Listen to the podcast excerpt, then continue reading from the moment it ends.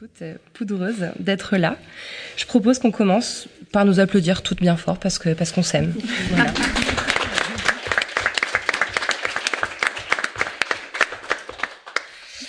Alors, Anne, Laura et Mariam, vous écrivez.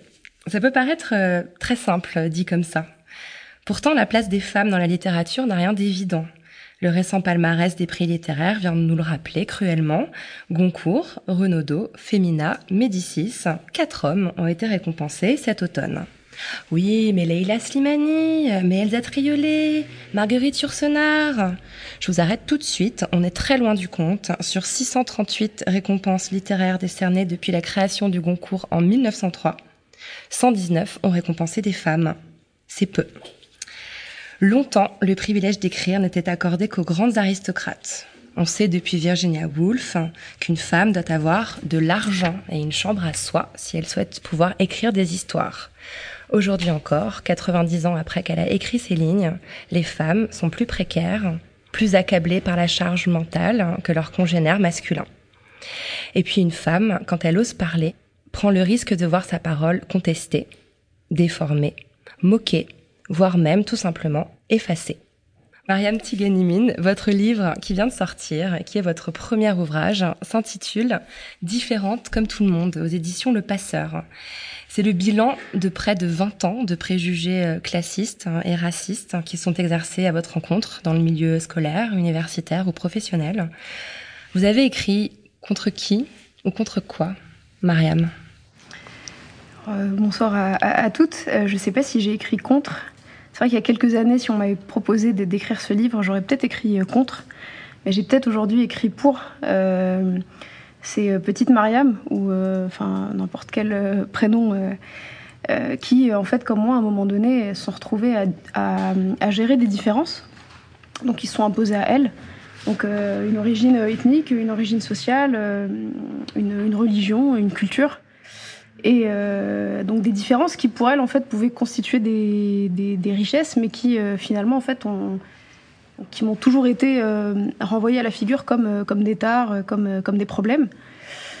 Et, donc voilà, enfin l'idée c'était de dire que on était tous enfin différents. Là c'est, enfin j'invente rien, enfin tout le monde le sait, mais que dans certaines configurations face à certaines personnes, bah, c'est compliqué.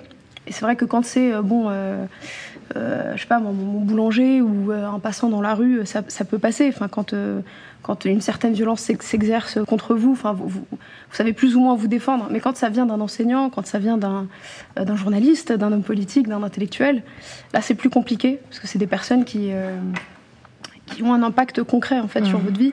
Et ça peut à la fois être, je sais pas moi, dans votre orientation scolaire ou euh, l'accès à un emploi ou autre. Qui représentent les institutions publiques souvent, c'est souvent l'État, l'éducation nationale, enfin c'est des, des, institutions qui ont un rôle... Euh... Des institutions, des corporations, après bien entendu, je...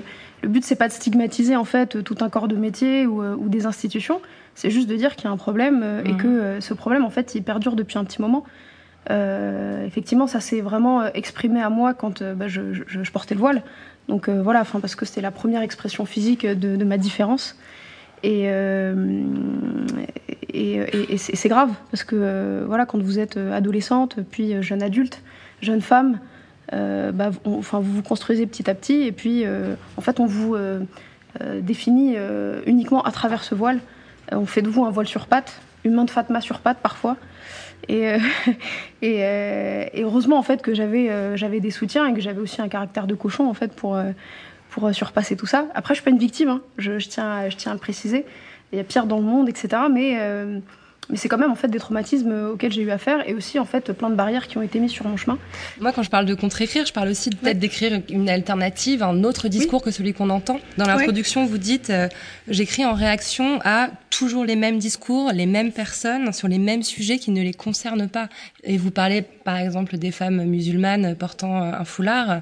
C'est un discours permanent dans les médias, euh, sauf que c'est jamais les femmes concernées qui portent ce discours. C'est toujours quelqu'un d'autre qui les parle à leur place. Effectivement. Et c'est vrai que ce, premier exercice de contre-écriture, je l'ai, euh, fait en 2007 quand j'ai créé un, média en ligne avec ma sœur qui s'appelait Hijaben de City.